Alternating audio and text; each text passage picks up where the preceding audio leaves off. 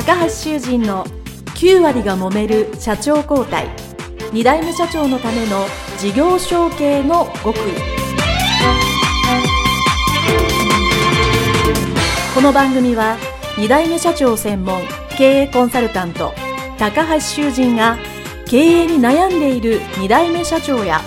これから社長になる後継者に向けて経営力を伸ばし会社を引っ張れるリーダーシップを身につけるための番組です。これまで数百社をコンサルティングした実績から2代目社長ならではの悩みを知り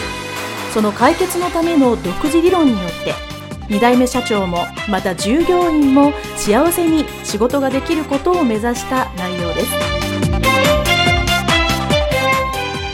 皆さんこんにちは。事業承継コンサルタントの高橋修人です。今回は株式会社エンテックス遠藤社長の解説編ということでお伝えをしたいと思います。えー、まだ遠藤社長のインタビューですね、前編後編お聞きでない方はぜひ聞いてください。あの、反響も非常にいい内容になっております。えー、その遠藤社長のですね、お話の中で、えー、ぜひ皆さんにですね、知っていただきたいポイントはたくさんあるんですけど、絞りましたら2つ、えー、今日は解説をしたいと思います。まあ、一つはですね、遠藤社長が会社を引き継がれて、実は自分の会社が、まあ、債務超過だったり、赤字だったりとするような財務的なことを知らずに社長になった。という点がまず一つですね。そして二つ目が、いざ社長になって、まあそういう財務的な面もありながら、じゃあ実際、何から従業員の皆さんにやったかというと、経営理念を明確にしたり、そのための社員教育をしたり、というのが最初にしたとおっしゃっておりました。これも、二代目後継社長にとってはとても重要なことなので、その2点について絞って解説をしていきたいと思います。まず一つ目の財務的なお話ですけども、遠藤社長もですね、ご自身が、えー、専務時代に、現場現場ですよね、えー、現場現場での利益は分かってたと。ただし会社全体としては分かっていなかった。っていうのがあってですね、えー、これやっぱり多くの後継者さん、後継者時代にはですね、あることなんですよね。そう全体の財務、会計、もしくは資金繰りは、えー、その時の社長、もしくは、えー、社長のまあ奥さんというかまあ後継者から見たらお母さんが、まあ経理をがっつり握ってるというようなことはよくあってですね、えー、後継者自身は全然わからない、もしくは教えてもらわない、えー、もしくは見せてももらえないというような、えー、ケースもですね、私いろんなところでお話聞いて多々あります。で、これはですね、えー、二つの側面があってですね、まず、その、と、先代というか経営者自身がですね、やっぱり自分の仕事だと思ってるので、まずは自分の息子、娘の後継者時代には、現場の仕事をしっかり知ってほしいということで、いや、お金のことはもういいから、そっちの現場の、まあ、営業であり、製造であったり、そういう仕事ちゃんと覚えてほしいという思いが一つあります。と、もう一つは、えー、お金のことなんでやっぱり日本人は特にですけど、子供にやっぱりお金のことあまり見せたくないと。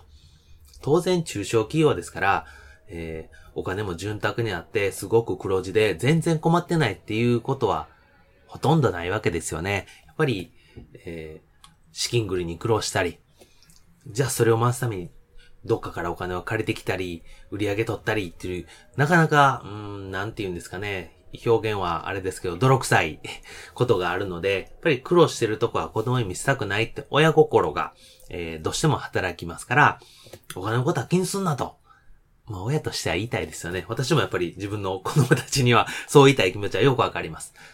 ですので、えー、ついつい見せないままに、今年はいいか。あ、今年も見せなかったけどいいかということで、どんどん日が経ってるままに、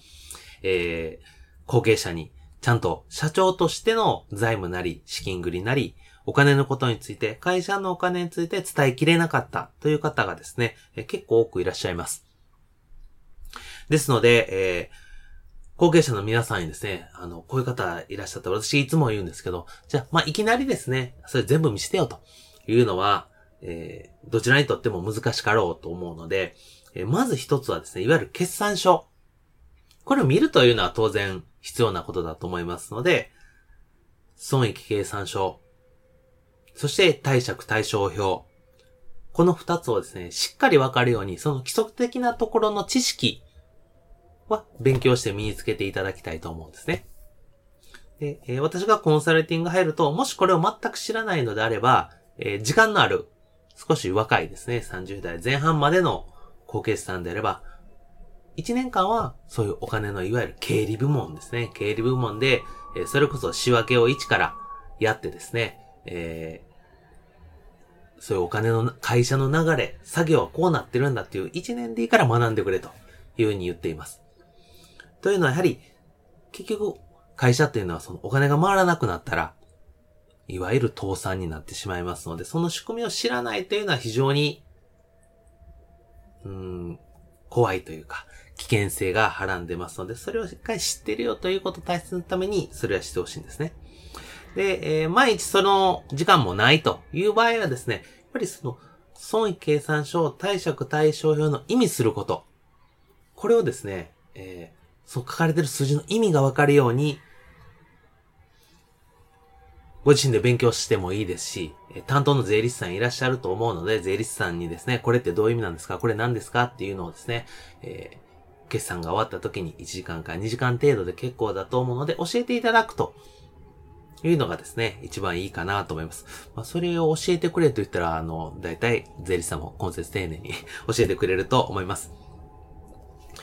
で、えー、私はまあ、貸借対象は要は何ぼ売り上げて何ぼ費用を使って、えー、原価があって、利益なんぼやねんっていう分かりやすい内容だと思うんですけど、やっぱり貸借対照表の表ですね。これは、会社のいわゆる財務状況を表したものなので、これは特に重要視してください。えー、損益計算書は1年間の、まあ、要は儲けなので、そんなに難しくなくわかると思うんですけど、貸借対象はその、毎年毎年の積み重ね、多分創業して30年とか、50年とか、100年とかある場合、100年分の内容が今の現在の内容が全部出てますから、その意味するところを分かっていただくと。もしそれが分かってればですね、まあその遠藤社長の場合は、債務超過だということが社長になる前に分かってるわけですよね。で、もちろん債務超過でも引き継いでできることはあるんですけど、実はその債務超過だったら引き継ぐ前にできる対策っていうのもいくつかあるので、えー、そういうこともですね、できたんじゃないかなと思います。まあ、その対策自体はね、まあ、我々プロがお教えするんですけども、でも、対策できて、この債務超過少しでも改善できるかも、ということをですね、知ってるかどうかというのはですね、とても大きな、えー、分かれ道というか知識の差になろうかと思います。まあ、財務のですね、えー、知識であったり、貸借対象が読めるように学んでおることっていうことが一つ今回のポイントでありました。そして二つ目のポイントとしまして、社長に、二代目社長ですね、後継社長になられて最初にやったことはということってお伺いしたら、遠藤社長はですね、経営理念であったり、そういう意識の統一をしました。そのために、社員教育に力を入れました。というふうにおっしゃっておられました。この社員教育に力を入れるというのはですね、私彼に全然こういう事業承継の話は伝えてないのに、どこで聞いたんだろうかというふうに思うぐらいですね、すごく重要なことです。この社員教育、特に2代目社長、後継社長がする社員教育というのがですね、とても重要です。というのはですね、この社員教育といっても様々な内容があるんですけど、まず一つこの会社は新しく社長が変わりました。後継社長になりました。この時はこういう風に行くんですよと。こういうような会社にします。だからみんな協力してね。ということで、一生懸命伝えることというのがですね、まず最初、後継社長に求められることになります。えー、人はですね、知らないことに関しては、わからないことに対しては、基本的に不安を覚えます。そしてもう一つ、変化に対しても不安を覚えます。長年、先代社長が20年、30年という社長をやってきたのを、次の新しい新社長になります。これは、さっき言った、環境が変わるということに関して、まず、社員さんは皆さん、まず不安に全員思うわけですね。で、その上、この新社長が、今までの社長の方針を踏襲するのか、しないのか、変えるのか、変えないのか、変えるならどうするか、というのが全くわからないという意味では、非常に不安が大きくなります。ですから、不安というのはですね、人間にだいたい悪い方に悪い方に考えさせますから、社員さんも悪い方に悪い方に後継社長を見てしまうわけですね。当然人間ですから、いい面と悪い面、半々あります。いい面から見たらええ人だし、悪い面ばっかり見たら悪い人になっちゃうというのはこれは人間ですから、えー、その最初のスタートでどちらによく見てもらえるかというのをするために、まず理解してもらうこと。で、それぞれ社員さんに分かってもらうように、新社長、後継社長として伝える。そう。で、そのためのミーティングであったり、朝礼であったりする全体に伝えることっていうのも、まず重要なポイントですし、さらに、遠藤社長が素晴らしいなというのは個別に面談をしたと。この個別に面談するというのがですね、一番重要なんですよね。皆さんもですね、逆の立場になって考えていただければわかると思うんですけど、新しく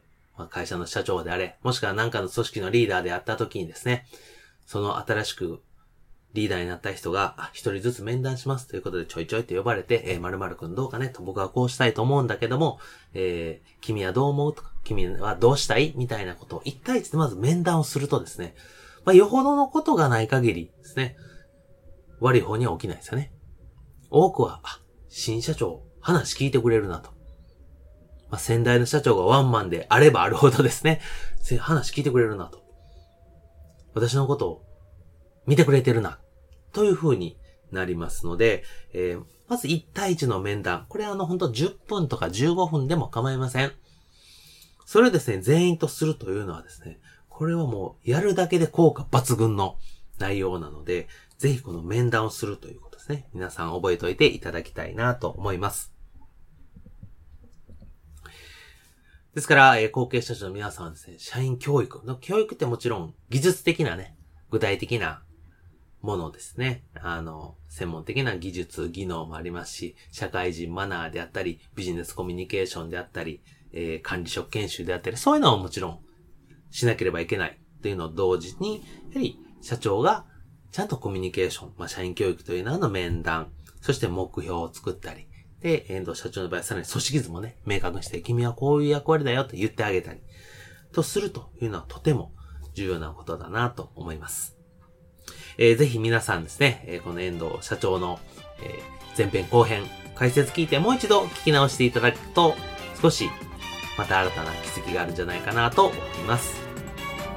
本日はこれにて終了したいと思います。えー、皆さんどうもありがとうございました。